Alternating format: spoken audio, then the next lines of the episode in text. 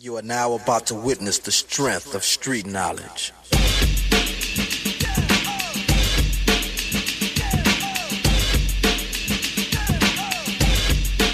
Connaissez-vous Equiresources Equiresources, c'est le service emploi orientation de l'IFCE. Equiresources vous aide en particulier à trouver de nouveaux collaborateurs.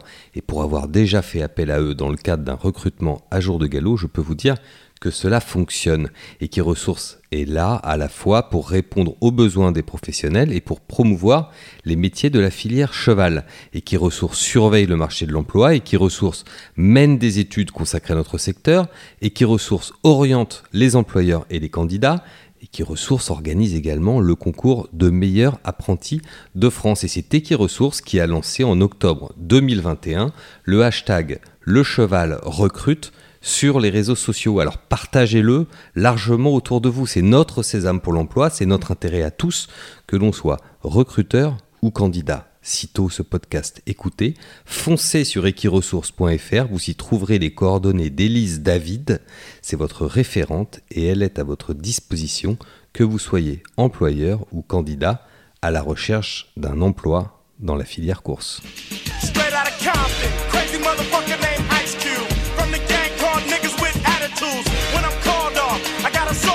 Bienvenue dans Rendez-vous avec, le podcast au long cours de JDG Radio.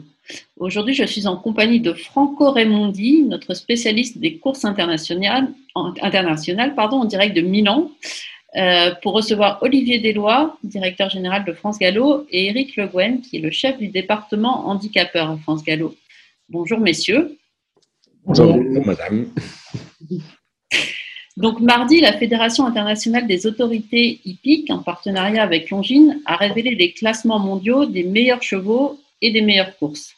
Et le Qatar Prix de l'Arc de Triomphe a retrouvé sa place de premier de la classe. Euh, L'Arc est en effet la meilleure course au monde en 2021 avec un rating de 124,75. Euh, Olivier Deslois, en tant que directeur général de France Gallo, j'imagine euh, votre satisfaction?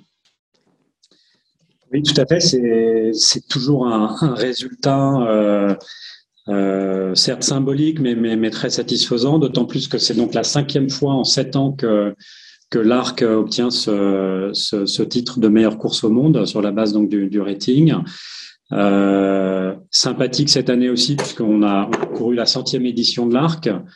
Euh, et puis euh, que ça tombait euh, aussi à un moment où on, où on a renouvelé le, le contrat de partenariat avec euh, avec le CREC. Donc euh, c'est vrai que pour euh, l'aspect anniversaire de pouvoir obtenir ce, sacre à nouveau était était tout à fait tout à fait plaisant. Et, et, je dirais que finalement c'est quelque chose d'assez important pour les courses françaises quand même que, que, que ce Qatar Prix de l'Arc de Triomphe, qui est notre course la plus importante qui se dispute sur notre hippodrome phare, vaisseau amiral le plus prestigieux probablement des hippodromes français dans le, dans le monde, que cette course puisse consolider son, son leadership. Voilà pour, euh, pour pas mal de, de, de raisons. Hein. Il, y a, il, y a, différents facteurs qui, qui l'expliquent. Je pense qu'on y reviendra sur quels sont les, les éléments, les ingrédients du, du, du succès qui, qui, qui, permettent à une course d'obtenir un, un rating élevé. Oui, ça fait partie de mes questions ultérieures. Mais alors, d'abord, pour revenir sur ce système de classement mondial, en quoi c'est important? Enfin, quel est l'intérêt d'avoir un système de classement mondial, non seulement pour les chevaux, mais aussi pour les courses? Euh, Je dirais d'abord que ça, ça, permet déjà de situer euh, euh, les courses les unes par rapport aux autres. C'est tout bête, hein, c'est un peu une la palissade, mais voilà, on est dans une, une, activité qui est de plus en plus internationale. Il y a, il y a des pays de course qui se développent. Il y en a qui, qui existent de, depuis longtemps, mais qu'on qu ne connaît pas forcément de manière extrêmement euh, intime. Euh, de pouvoir produire comme ça une liste de toutes les courses euh, aux quatre coins du monde et, et, et d'avoir le rating de chacune de ces courses, ça permet de jauger le niveau euh, de, de, voilà toutes ces épreuves et de pouvoir se comparer. Euh, la comparaison est donc euh, une forme de compétition au travers des classements. C'est aussi un outil de stimulation, je pense, pour les, les organisateurs de courses. Ça nous, ça nous pousse à essayer de faire mieux euh, dans l'organisation de nos plus belles épreuves, d'attirer les meilleurs chevaux, de se donner les moyens de grimper dans le classement. Euh, et puis, je, le vois aussi comme un, levier de, valorisation de nos courses auprès des, partenaires, des sponsors, parce que nos partenaires, évidemment, ils ont plutôt envie d'être associés au top et pas, et pas à des courses qui figureraient même pas dans le, dans le classement. Donc voilà, tout ça crée euh, de l'émulation et, euh, et, et, stimule les, les, les, autorités hippiques et les organisateurs de courses. et puis je dirais que peut-être un dernier élément, c'est que euh, par rapport à d'autres sports où, euh, où, les classements effectivement sont peut-être exclusivement sur, sur les joueurs ou les participants, euh, nous, on sait que les chevaux passent, mais les courses, elles, elles demeurent. Donc, euh, donc je trouve ça bien que qu'on puisse établir des classements des, des courses parce que euh, voilà, c'est un, un, point de repère qui est quand même plus durable que, que les chevaux, évidemment, dans la carrière est, est assez éphémère. Alors Olivier, vous parliez d'émulation entre pays et de la, de la volonté de faire euh, grimper ces groupes 1 dans les classements mondiaux. Euh, on sait que le rating d'une course est déterminé en faisant la moyenne des ratings des quatre premiers chevaux à l'arrivée. Euh, Qu'est-ce qui contribue à attirer un peloton de qualité année après année? Comment, comment on réussit à grimper justement dans ce, dans ce classement? Bon, là, c'est pareil, je vais, je, vais, je vais vous sortir une bonne lapalissade, mais c'est évidemment les bons chevaux qui font les bonnes courses et, et donc qui assurent euh, aux courses un, un rating élevé. Euh, et comment on les attire justement ces, alors, il y, y, a pas mal d'ingrédients. Bon, euh, j'ai envie de mettre quand même en tête euh, l'allocation. C'est une condition nécessaire mais pas suffisante. Mais c'est évident que euh, qu'une allocation élevée est un élément déterminant aujourd'hui, euh, euh, d'autant plus qu'il y a une vraie concurrence entre entre entre pas mal de courses. Et donc, on détermine son objectif aussi en fonction de, de l'allocation qu'on peut gagner. Je crois qu'il ne faut pas se cacher derrière son petit on, doigt. On l'a vu avec le succès qu'ont connu ces nouvelles, ces nouvelles courses. on pense à la Pegasus World Cup qui se dispute ce week-end, à la Saudi Cup, qui n'ont peut-être pas le, le prestige, l'aura d'un arc, euh, parce que pas la même histoire, mais des allocations qui sont quand même capables de ramener euh, des compétiteurs de tout premier plan en dehors. C'est un peu différent. Exactement. Donc euh, voilà. Donc là, euh, si on reprend l'exemple de l'Arc de Triomphe, c'est certain que l'allocation élevée et, et, je crois qu'on peut être extrêmement reconnaissant euh, au CREC de, de, son soutien parce que clairement, sans, sans un, partenaire majeur comme le CREC, je pense que ce serait difficile pour une course comme l'Arc de résister euh, aux assauts des courses étrangères et de, de pouvoir consolider ce, ce leadership. Euh, vous citiez le, le, prestige. Le prestige, il vient avec euh, le prestige de l'hippodrome, il vient avec euh, l'histoire de la course, avec euh, la liste des vainqueurs passés. C'est sûr que gagner un arc et voir son cheval figurer dans la liste des lauréats et de se dire que euh, il vient après des chevaux comme Seabird, comme Dancing Brave, comme euh, comme Zarkava, comme Caesar Star. Je vais pas tous les citer, mais d'abord ça fait rêver. On a envie de faire partie de cette liste-là, euh, et donc ça, je pense que c'est un moteur aussi pour attirer les meilleurs chevaux. Il y a un élément pour moi extrêmement important, c'est la place dans le calendrier. Voilà. Et si on reprend l'exemple de l'arc. Euh, l'arc bénéficie d'une place dans le calendrier qui est assez idéale parce que c'est un endroit parfait pour assurer une compétition intergénérationnelle, donc de réunir les meilleurs trois ans et les meilleurs quatre ans. Et donc, c'est pas un hasard si depuis des années, c'est quand même un peu la finale d'arrière-saison pour, pour les meilleurs chevaux sur la distance, quel que soit le, quel que soit l'âge. Euh, et puis, euh, euh, et puis, je pense que le, le, le la dimension événementielle, c'est-à-dire le, le public, la ferveur, le, le, le moment qu'on va vivre euh, est, aussi un élément euh, important. L'expérience voilà. qu'on peut vivre sur l'hippodrome. L'expérience qu'on peut vivre, euh, qui va donner envie aux propriétaires de participer, de prendre le risque, parfois de voyager, d'aller loin pour aller gagner une course. Parce que euh, parce qu'on va vivre un moment inoubliable, tout ça, ça compte. On, on sait ce que ça représente de de gagner le week-end de l'Arc, on sait ce que ça représente d'aller gagner à Scott, d'aller gagner à la Breeders' Cup, parce que parce que c'est des événements qui sont extrêmement euh, porteurs et on a envie de, on a envie d'y participer tout simplement. Merci Olivier. Maintenant, on va passer à une question qui, en fait, deux questions en une. Euh, les classements sont établis par la Fédération internationale des autorités hippiques via un groupe de handicapeurs internationaux, et sont sponsorisés par euh, Longines. On va commencer par le sponsoring. Olivier Desvoix, pour vous, en quoi est-il important qu'un sponsor soutienne les grandes courses internationales? Et ensuite, on, s'intéressera au travail des handicapeurs internationaux, mais sur cette question, je laisserai plutôt Eric Le Guen et Franco Raimondi euh, débattre, ils sont plus spécialisés que moi. Euh, bon, on, sait tout ce que peut apporter un, sponsor et tout ce qu'on doit en tant qu'organisateur de courses au sponsor. Je le disais tout à l'heure, ça permet quand même souvent d'offrir une allocation plus élevée que ce qu'on serait capable d'offrir. Euh, et donc ça, ça permet de, ben voilà, d'attirer les meilleurs chevaux et d'élever de, de, de, le niveau. Euh, nos, partenaires nous aident aussi à accroître le, rayonnement des événements en, étant euh, un peu plus fort en termes de, de communication, euh, nous permettent de, d'activer plus de dispositifs qui, eux-mêmes permettent d'offrir une expérience euh, meilleure à, l'ensemble des participants à, l'événement. Peut-être plus spécifiquement sur, le, sur les classements internationaux qui font eux-mêmes euh, l'objet d'un partenariat avec, avec Longines.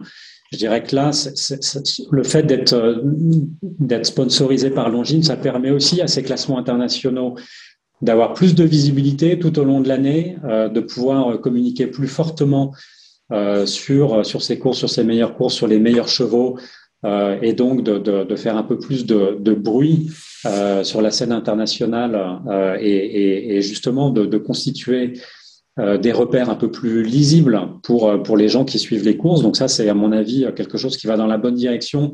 Et il y a probablement encore beaucoup de, de choses à améliorer dans, dans ce domaine-là avec l'aide de, de Longines. Et le fait que ce soit Longines, pour nous, c'est évidemment un plus parce que Longines est déjà partenaire de, de beaucoup de grandes courses au niveau international.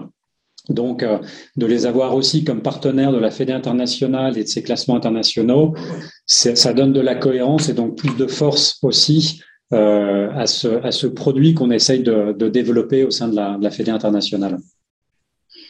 Alors maintenant, on va parler euh, un peu plus technique et euh, avec Eric Le Guen, qui je le rappelle est chef du département handicapeur à France Gallo. Euh, Eric, je pense que Franco voulait vous faire expliquer un peu comment le, travail des handicapeurs internationaux, donc notamment en fin d'année, mais aussi tout au long de l'année. Donc je vais laisser la parole à notre Italien préféré. Voilà, mais c'est exactement pour expliquer au public comme, ils travaillent vraiment les, les handicapeurs. Euh, comme il arrive à la concertation sur les, sur les ratings, euh, car forcément pas tout le monde euh, voit, la, la même course. Donc, euh, comme vous travaillez avec euh, vos confrères en Irlande, en Italie, en Angleterre.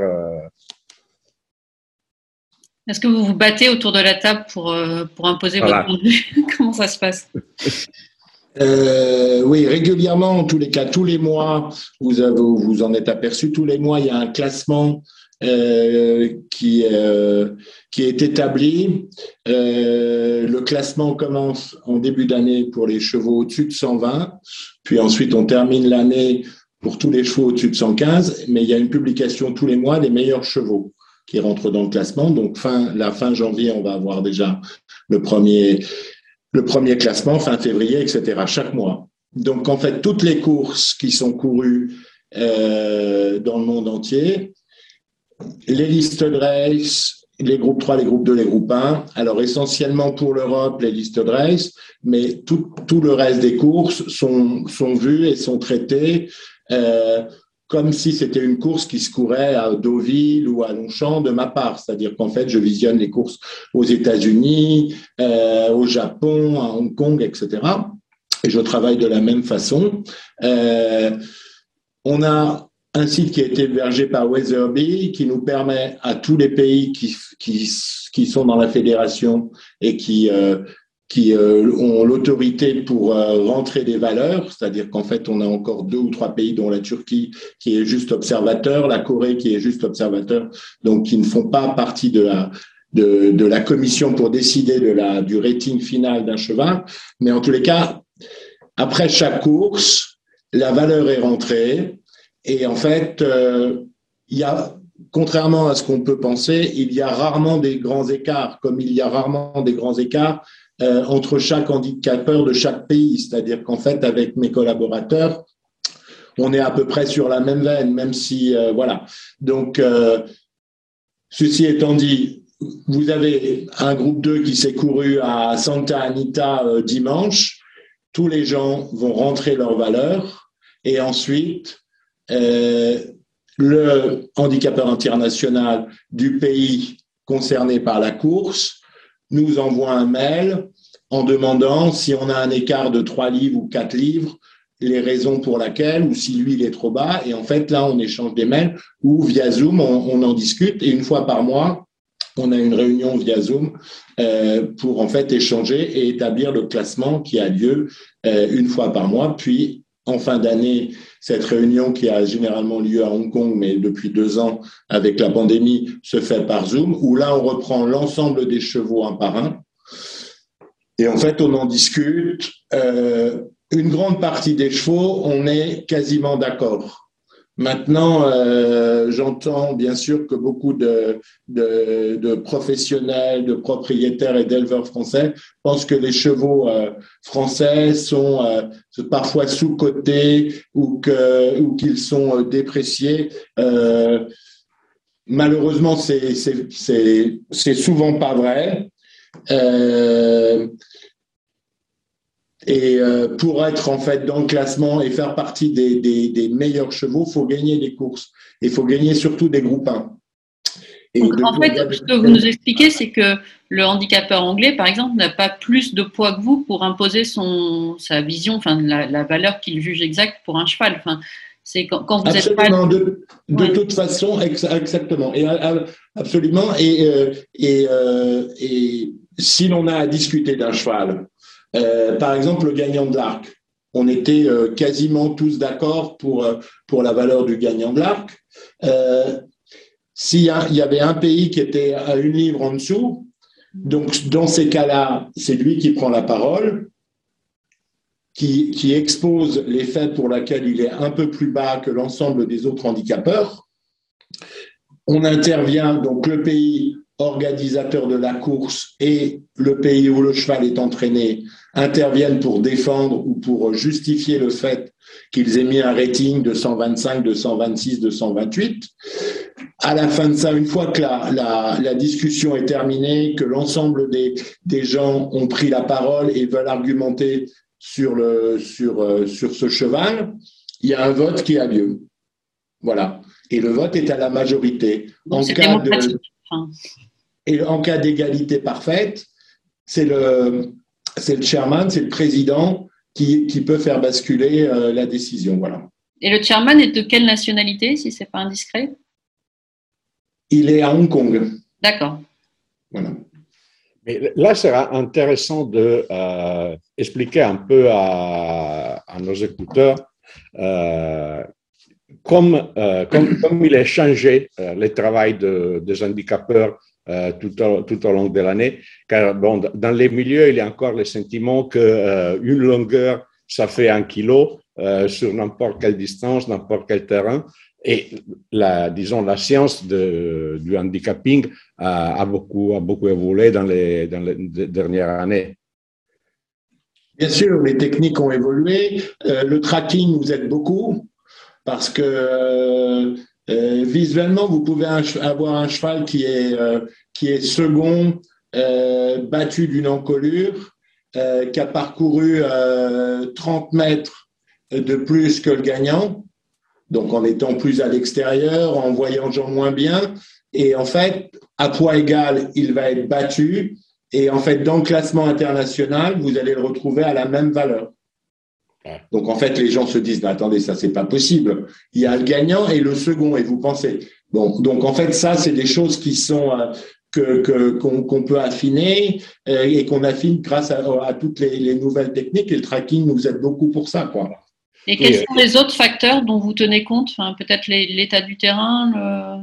Oui, alors bien sûr la distance. Plus, plus les distances sont longues, plus on coupe les écarts à l'arrivée. Plus les distances sont courtes sur un sprint, les gens se doutent bien qu'en fait, sur 1000 mètres, les chevaux n'ont pas, pas le temps de s'étendre et on ne voit pas beaucoup d'écart dans les courses. euh, et sur 3000 ou 4000 mètres, en fait, très euh, les écarts sont plus importants. Donc, en fait, on réduit les distances sur des distances longues et on allonge un peu les écarts sur des distances courtes. Voilà. Et on maintient les mêmes écarts sur des, entre 1600 et 2000 mètres. En fait, une longueur, c'est deux livres. Voilà. Mais ensuite, c'est l'état du terrain, c'est l'appréciation visuelle, c'est-à-dire qu'en fait, un cheval peut gagner d'une demi-longueur relativement facilement, et donc du coup, on peut se permettre de compter deux livres. Voilà. Au lieu de compter une livre, par l'aisance dans lequel il a gagné, euh, on est enclin, certain. Alors justement, c'est des sujets de discussion. Euh, voilà, sur 2400 mètres, euh, le cheval qui est troisième, qui est à une demi-longueur, c'est a priori seulement une livre, mais on peut considérer par son parcours qu'il fait la même valeur que le cheval qui est second. Voilà. Donc en fait, ça c'est des discussions un petit peu de, de techniciens, euh, mais que les gens peuvent tout à fait euh, comprendre s'ils sont euh, s'ils ont un œil aiguisé sur sur sur les, les, techniques de, de, de valeur, quoi. Voilà.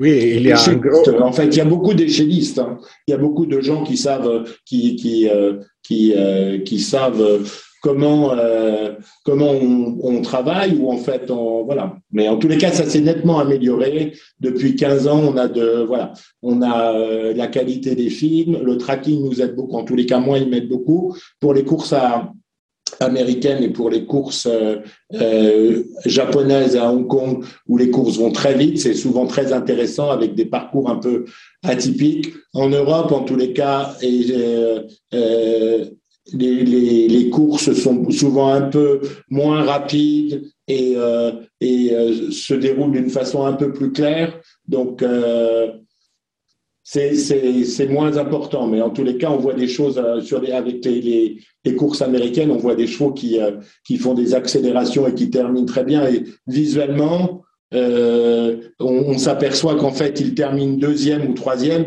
mais que si ça se prolonge un peu avec le parcours, ils sont supérieurs aux gagnants. Quoi, voilà. Et Eric, vous parliez d'impression visuelle. Est-ce que c'est pas plus simple de se faire justement cette impression visuelle en étant sur place? Enfin, Est-ce que vous pensez que vous jugez de la même façon euh, un Qatar Prix de l'Arc de Triomphe que vous avez suivi euh, en étant euh, à Paris-Longchamp qu'un groupe 2 à Santa Anita en regardant ça par un film?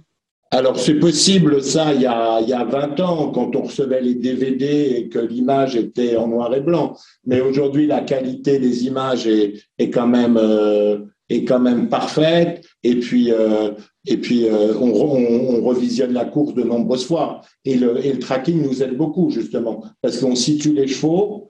Euh, on a la grille du tracking avec nous.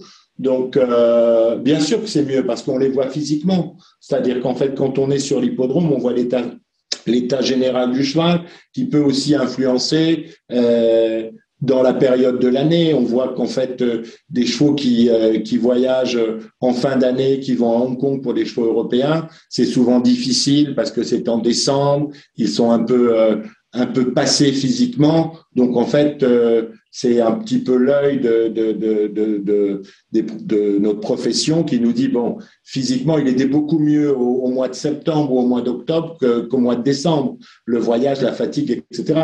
Mais pour visualiser la course, euh, de toute façon, on la voit une fois en direct euh, quand on est en France ou quand on est en Angleterre.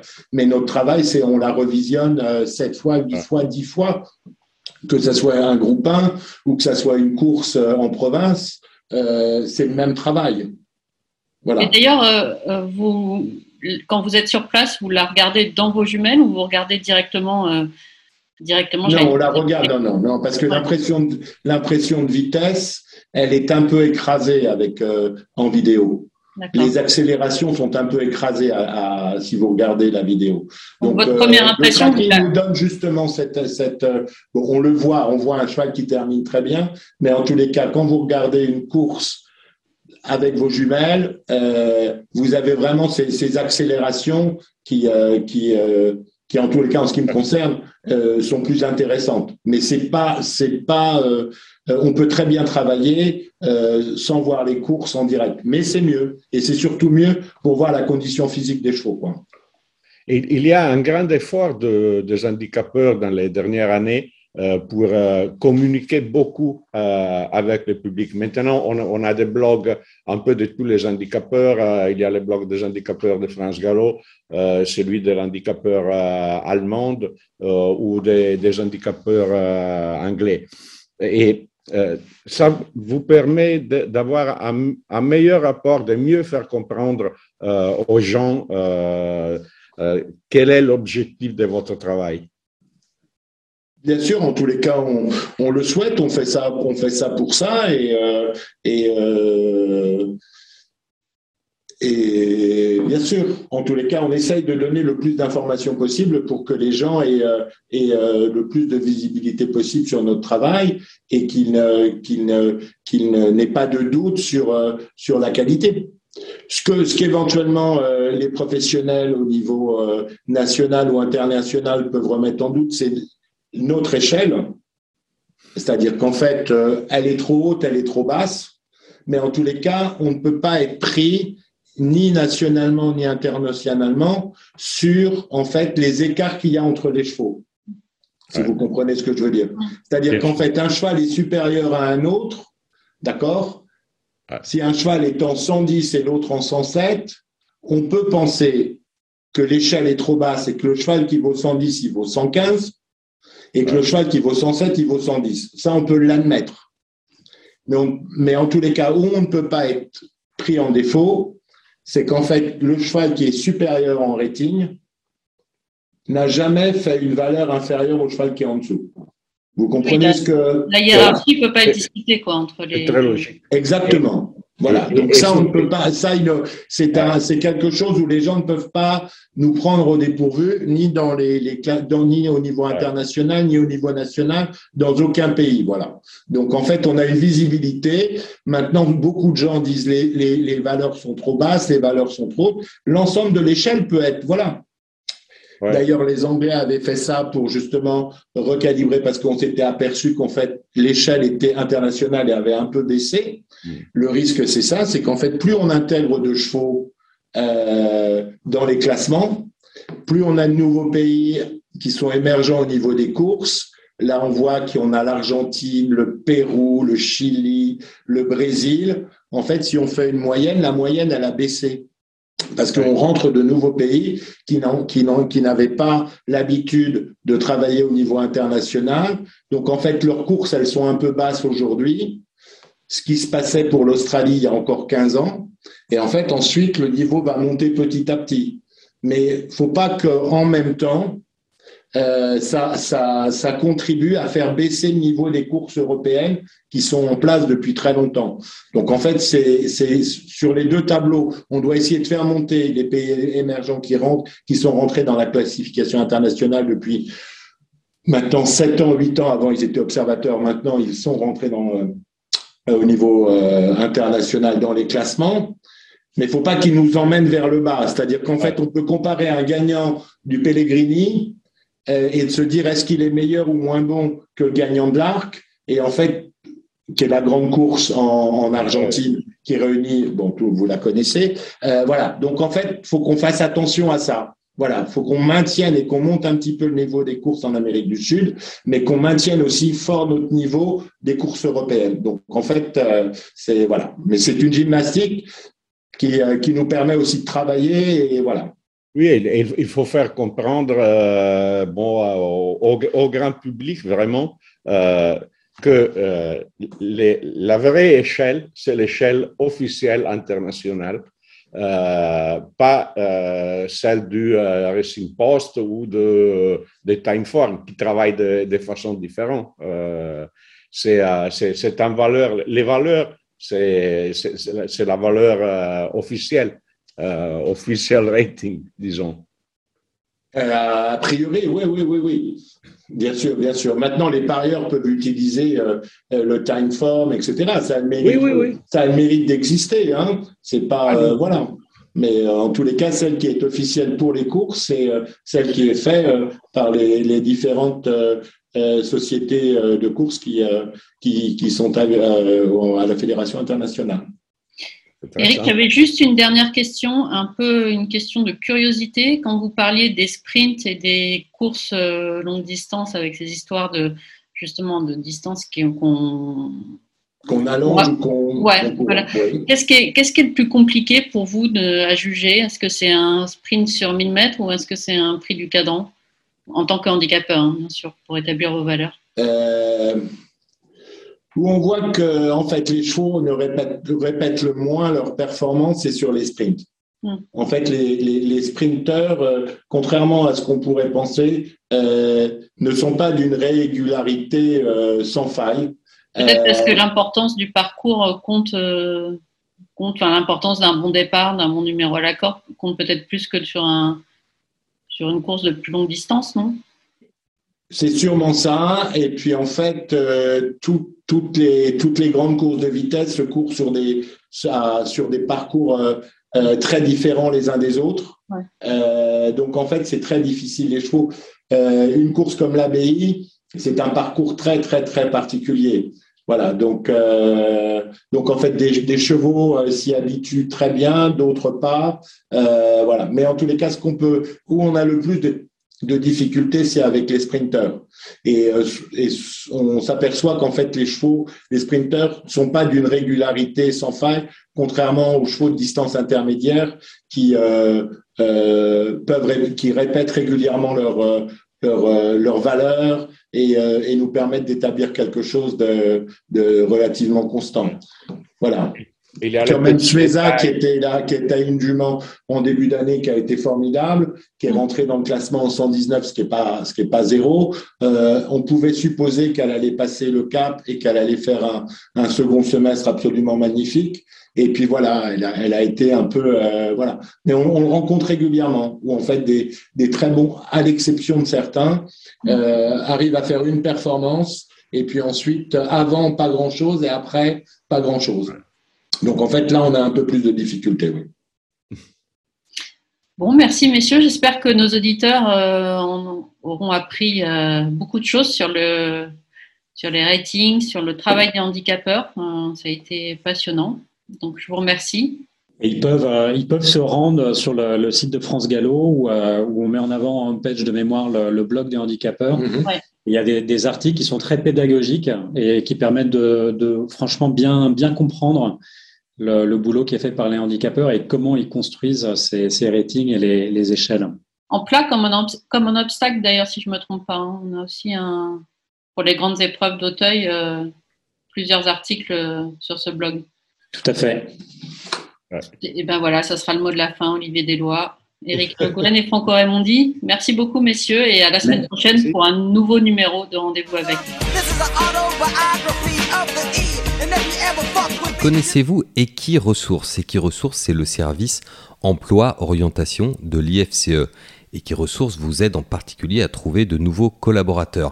Et pour avoir déjà fait appel à eux dans le cadre d'un recrutement à jour de galop, je peux vous dire que cela fonctionne et qui ressource est là à la fois pour répondre aux besoins des professionnels et pour promouvoir les métiers de la filière cheval et qui ressource surveille le marché de l'emploi et qui ressource mène des études consacrées à notre secteur et qui ressource oriente les employeurs et les candidats et qui ressource organise également le concours de meilleurs apprentis de France. Et c'est Equiresources qui a lancé en octobre 2021 le hashtag le cheval recrute sur les réseaux sociaux. Alors partagez-le largement autour de vous. C'est notre sésame pour l'emploi, c'est notre intérêt à tous, que l'on soit recruteur ou candidat. Sitôt ce podcast écoutez, foncez sur equiresources.fr, vous y trouverez les coordonnées d'Élise David, c'est votre référente et elle est à votre disposition que vous soyez employeur ou candidat à la recherche d'un emploi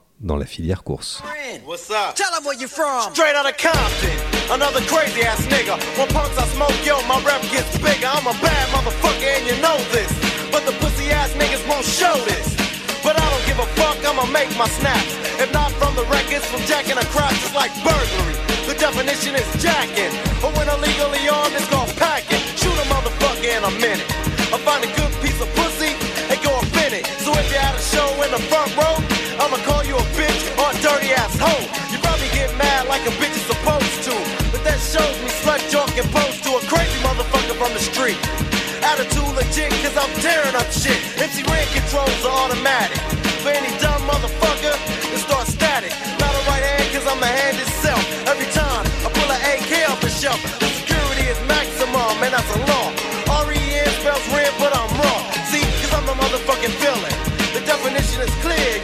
of a killing that's taking place without a clue.